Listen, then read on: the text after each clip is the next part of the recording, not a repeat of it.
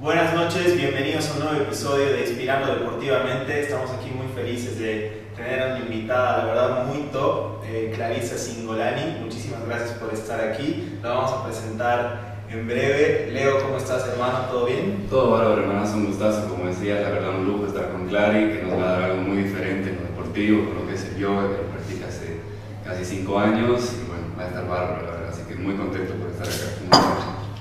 Totalmente, totalmente. Es la verdad un tema que eh, me encanta. La verdad, por eso, igual a ti, Leo, y por eso la verdad la tenemos. Creo que va a ser muy, muy, em, eh, muy interesante y aparte, como decía Leo, algo súper diferente. Así que muchísimas gracias de nuevo por estar aquí. Gracias, gracias a ustedes chicos por la invitación y espero que bueno, todos los que estén escuchando, viendo esto, realmente los inspire, les ayude a encontrar quizás un camino en el yoga o algo, una pequeña inspiración en la psicología deportiva o en la nutrición. Totalmente, esa es la idea. Bien, vamos a presentar a Clary. ¿sí? Ella nació el 14 de mayo de 1994 en Cochabamba, Bolivia. Desde el 2016 que practica yoga. Es auspiciada por Nike desde 2018 y es instructora de yoga también. Eh, ¿Por cuánto tiempo ya, Clary? Eh, más o menos el mismo tiempo, por unos 5 o 4 años, un poco menos, 4 años. Y en realidad eh, todo fue muy rápido porque en, en el momento, ya vamos a hablar, pero en el momento que yo empecé a hacer yoga, eh, cuando estaba un poco nueva, pero justo se abrió la oportunidad de hacer el instructorado de yoga para ser profesora. Y bueno, lo tomé como algo muy personal, como para mi propio crecimiento, pero eh, después tuve la oportunidad de dar clases y realmente es una, una experiencia muy linda poder transmitir a otras personas, seguramente ustedes conocen la experiencia. Y bueno, entonces así he, he continuado más. Espectacular. Bien, vamos a hacer eh, algunas preguntas que Clary compartió en su Instagram eh, y bueno, hay varias personas que han, han respondido a las historias y vamos a, a responder a estas preguntas que, que le hacían a, a Clary. Eh, la primera dice, ¿qué ejercicios recomiendas para tonificar el cuerpo? Eh, bueno, yo siempre digo que el yoga es un ejercicio muy completo.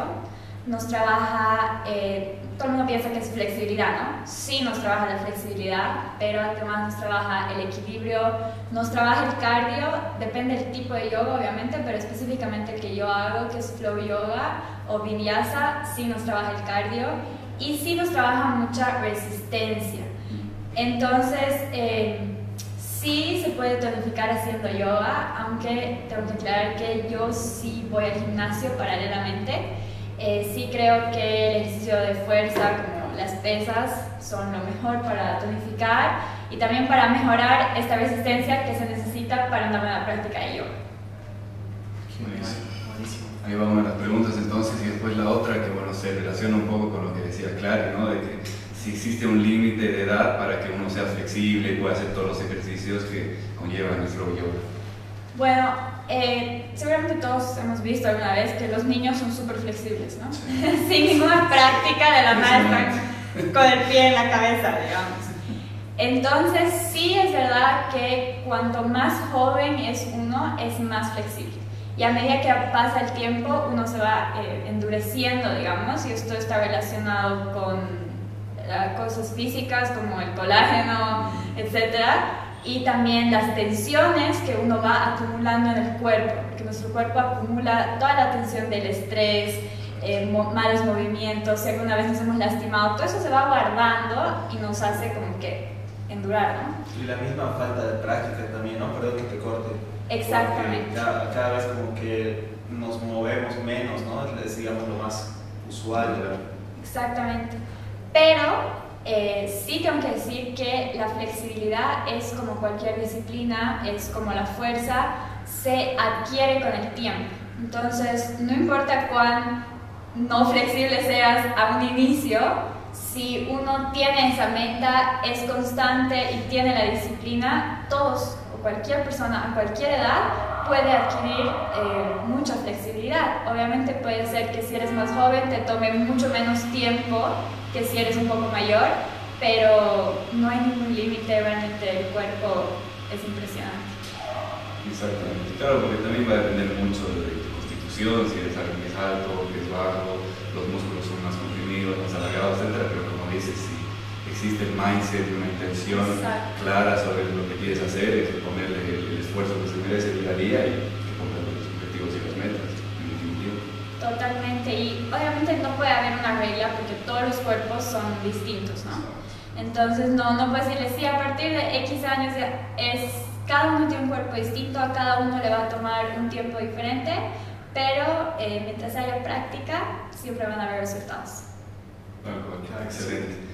Entonces, continuando con lo que sería esta breve introducción, ahora vamos a empezar con una interrogante, una duda que me decía Clary, fuera de micrófono, que le preguntan todo el tiempo, que además se vincula con lo que hacemos siempre en este inicio de la parte 1 del episodio, ¿no? Es cómo empezar a hacer yoga qué ejercicios, qué prácticas, qué movimientos vos son los que recomiendas y después más adelante, con todo gusto, tú nos comentas cómo fue para vos tu experiencia.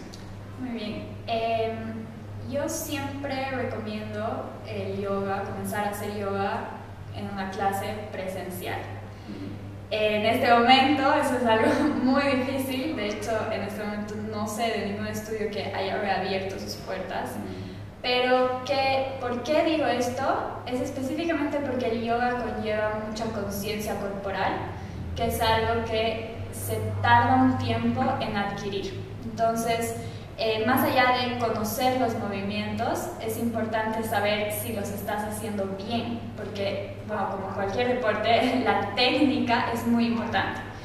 Y, bueno, te puedes lastimar si lo haces mal especialmente en estas cosas que eh, exigen cierta flexibilidad, ¿no? Entonces es importante saber hasta dónde uno puede ir, también tener la capacidad de exigirse un poco más y es ahí donde el instructor es muy importante, no solamente en decirte qué hacer, sino eh, en las correcciones, ¿no? De hecho, existe un, un, módulo entero en el instructorado que son cómo corregir a las personas para que hagan bien el ejercicio. Pero, eh, considerando que en este momento no se puede, yo diría que lo más importante es eh, empezar y tener paciencia con nuestro cuerpo. Creo que algo que muchas personas quieren es como que, no sé, ven un video mío, ven una clase y quieren en la primera clase pararse de cabeza, digamos. No se puede, chicos. ni yo lo he hecho, ni nadie lo ha hecho. Tengan paciencia, eh, no se frustren, o sea, si el primer día no alcanzan a tocar sus pies, no importa, es como que lo más importante es que estés ahí. Y a medida que vayas avanzando y que te tomes la calma y el tiempo de ir haciendo los ejercicios con la mayor conciencia corporal posible, eh, les aseguro que van a ver un avance, un resultado. El cuerpo realmente responde a, a este tipo de ejercicio. Y en cuanto a cómo ha sido mi experiencia eh, iniciando el yoga, puedo mi mamá practicó yoga toda su vida, o toda mi vida, entonces yo siempre como que le he visto, siempre he tenido el yoga eh, cercano a mí, digamos, y en una época un poco complicada para mí, ella me sugirió como que haz yoga, ¿no? Y eh, ese es el motivo por el cual empecé, yo sí empecé en, una clase presencial. Empecé con mi Sore Yoga, que es un yoga bastante meditativo porque es el mismo, la misma secuencia miles de veces. Es como una característica es, por ejemplo, hacer el saludo al sol 108 veces. Un montón. Más repetitivo, claro. Sí, y es, la idea es como entrar en un trance, ¿no? Así meditativo. Eh, entonces, esa fue la forma que yo empecé, fue una forma un poco brusca quizás al principio, pero eh, me, me, ayudó mucho, especialmente a darme cuenta de estas cosas que decía, ¿no? Como la capacidad que tiene el cuerpo, eh, cómo la, disciplina nos trae resultados y, eh, como hablaba contigo Leo en el momento, me ha traído muchos beneficios en la parte interior, digamos. El, el yoga no es solo un ejercicio físico, es un ejercicio mental y espiritual también. Conlleva toda esta parte, entonces, bueno, además de crear endorfinas por hacer ejercicio, que es 100% comprobado, eh, te ayuda mucho a tranquilizarte, ¿no? a, a, sentirte, a sentirte mejor y tener un bienestar general más grande. Exactamente. Bárbaro, la verdad, buenísimo. Me encanta, la verdad, Clary, el consejo que das, un poco consejo o, lo que cuentas, porque pasa mucho, ¿no? De que eh, con cualquier disciplina, en realidad, digamos, la primera, segunda vez, o sea, no te va a salir bien, digamos. Obviamente, uno como que tiene tal vez esa sensación como un poco de frustración, no sé, se me ocurre con, con la guitarra, por ejemplo, con algún otro deporte, lo que, lo que fuese. Entonces, me parece, me parece que está muy bueno eso de, de darse cuenta de que obviamente las cosas no son de, de, de la noche a la mañana, de que hay que darse tiempo, tener paciencia con tu cuerpo y lo más importante, poder disfrutarlo. Entonces, antes de que rompa la mesa, eh, bueno, ¿en qué medida crees, Clary, o mejor dicho, eh, cómo crees que ha mejorado tu vida para mí en el yoga? Eh, bueno, como el yoga tiene todos estos aspectos, digamos, eh, yo diría que igual afecta en tu vida en muchas cosas y especialmente porque el yoga eh, no es solo ejercicio, el yoga tiene toda una filosofía por detrás y obviamente eh, uno puede practicarlo solo como ejercicio, ¿no? Puedes simplemente hacer una clase y ya, pero si, si te interesa o si puedes agarrar algunas partes de esta filosofía, digamos, realmente el yoga se convierte en un estilo de vida. Entonces, eh, por ejemplo, para mí es primordial hacer yoga en la mañana porque además del ejercicio físico, ¿no? de todo esto, eh, me calma mi mente, me ayuda como que a centrarme. Yo soy una persona súper ansiosa en el sentido que siempre estoy pensando qué tengo que hacer, que me he olvidado, no me he olvidado, no sé qué. Entonces, el momento en el que estoy en mi mat, y eso es algo que siempre les digo a mis alumnos, es como que todo lo que está afuera se para un momento y ese es un momento que es solo para mí. Y claro, uno, uno ejercita, pero al mismo tiempo tu mente tiene esa, ese momento de paz y es en ese momento de paz en el que realmente ocurren las grandes ideas, digamos, ¿no? No cuando uno está ansioso. Sí, sí, sí. Y eh, también le atrae otras cosas, como les decía, el trabajo en la paciencia, porque cuando uno se da cuenta que siendo consistente, teniendo disciplina, logra resultados, eh, te das cuenta que lo puedes aplicar a todo, ¿no? Entonces, como decías, ¿no? A la guitarra, ¿no? O a cualquier eh, habilidad que quieras eh, aprender y ya tienes esta práctica de, de, hacer las cosas con calma, de ser constante, entonces ya te ayuda al resto de, tu vida. Y por último, dentro de, toda esta filosofía del yoga, eh, hay muchas prácticas, ¿no? Como la, más importante que es la meditación, que mm, a veces la practico con el yoga y a veces la practico sola, digamos, dependiendo de, de cómo me siento del día. Creo que es una de las cosas que más me ha beneficiado en la vida y la recomiendo 100%, eh, esta capacidad de poner nuestra mente en silencio, ¿no? que muchas veces la subestimamos, pero nos ayuda a ser mucho más eficaces, efectivos, productivos, estar más tranquilos.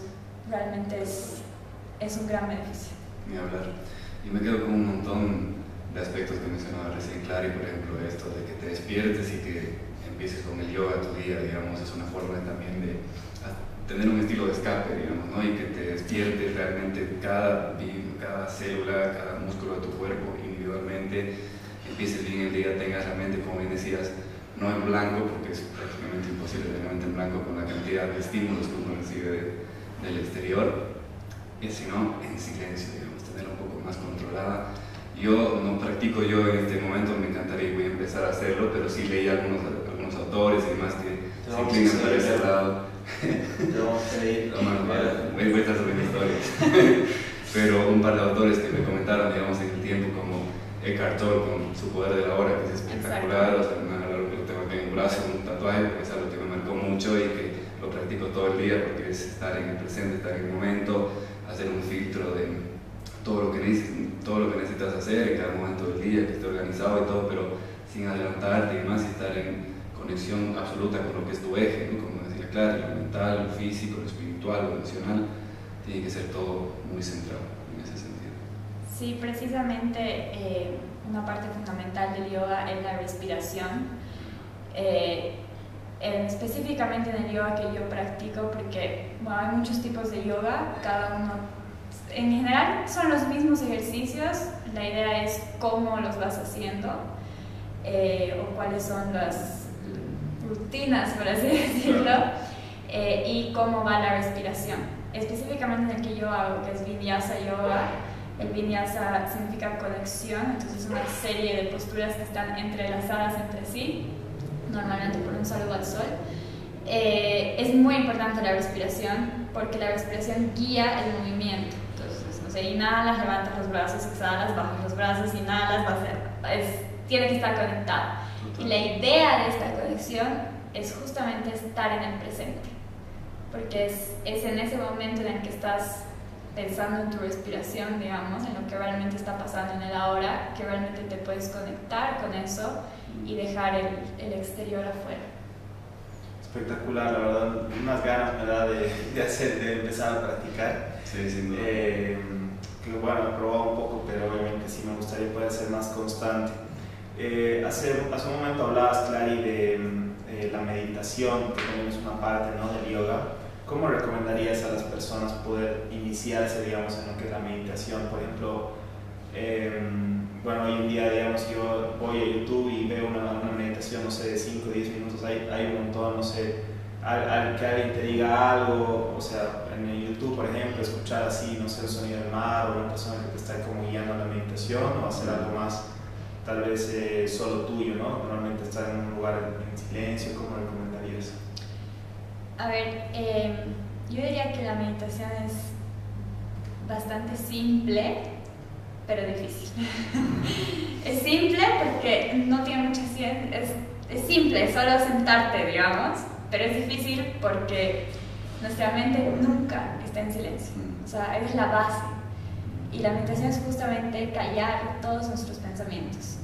Entonces, yo les recomiendo empezar muy, muy suave, porque como hablábamos antes, esto de la frustración, cuando realmente te das cuenta que no puedes con algo, que no lo puedes manejar, es muy probable que lo dejes.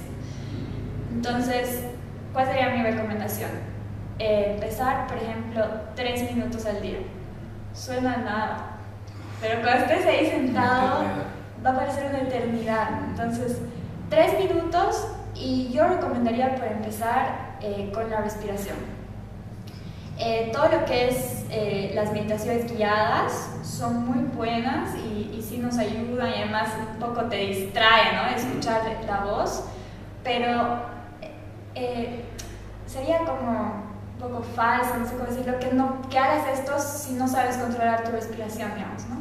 Entonces es importante que primero nos conectemos con esta función que es tan automática en nosotros, que nunca le tiramos bola, digamos, que es el inhalar y el exhalar. Entonces, sentarnos, ponernos timer, tres minutos y tres minutos, o sea, sentir nuestra respiración. Algunos tips que les puedo dar para sentir su respiración eh, puede ser, por ejemplo, decir lo que estás haciendo, como que en tu mente, obviamente, inhalo, exhalo, inhalo, exhalo. Eh, otra puede ser contar. Puedes contar eh, cuánto tiempo tardas en hacer cada cosa, como inhalar en 3 segundos, sostener un segundo, exhalar en 3 segundos. O puedes contar cuántas exhalaciones haces, digamos. Entonces, uno hasta 5 y luego vuelves a comenzar. Buenísimo, guía, Como una guía y como un poco algo que eh, cuando tu mente está muy en silencio, eh, te puedes empezar a volver un poco loco. no, en verdad es súper difícil. Entonces, ayudarte con estas pequeñas muletillas, que es un poco de sonido, digamos, para que lo puedas manejar. Con el tiempo eh, será 3 minutos, 5 minutos, 10 minutos, 20 minutos, eh, 30 minutos, ya puedes ir subiendo. Eh, existen retiros espirituales en los que la gente medita 10 horas sin parar. Así que sí se puede, pero sí les aconsejo comenzar en bajito, ¿no? Y claro, a medida que vayan avanzando, quizás, no sé, cuando ya estén en los 10 minutos o 7 minutos, puede ser muy útil hacer estas meditaciones guiadas y a practicar un poco de visualización, ¿no? Que te dicen como que estás en un campo ya controlando nuestra respiración. Totalmente, para extender el tiempo y tu capacidad y demás. La verdad sí, es un tema que podríamos estar horas hablando porque es muy amplio, es muy relativo, es muy, o sea, como que te abarca un montón de, de lugares, de perspectivas, de emociones que uno puede llegar a usar para, visualizar, para entrar en vínculo con lo que es su cuerpo por medio de cómo respirar de una forma más efectiva y demás. Pero bueno, en este momento vamos a llegar al pequeño intervalo que hacemos siempre. Tenemos nuestro, nuestro treat de Fit House, un que, que zanahoria que va a estar buenísimo, lo vamos a degustar como debe ser ahora en el intervalo y en la segunda parte, como siempre hacemos, vamos a hacer un pequeño enganche con lo que es la nutrición, con el lado de Birwi y conmigo la parte de lo mental y emocional, en este caso con el yoga, que es un vínculo directo que tiene, así que está bárbaro. Nos vemos en un ratito. Gracias por estar.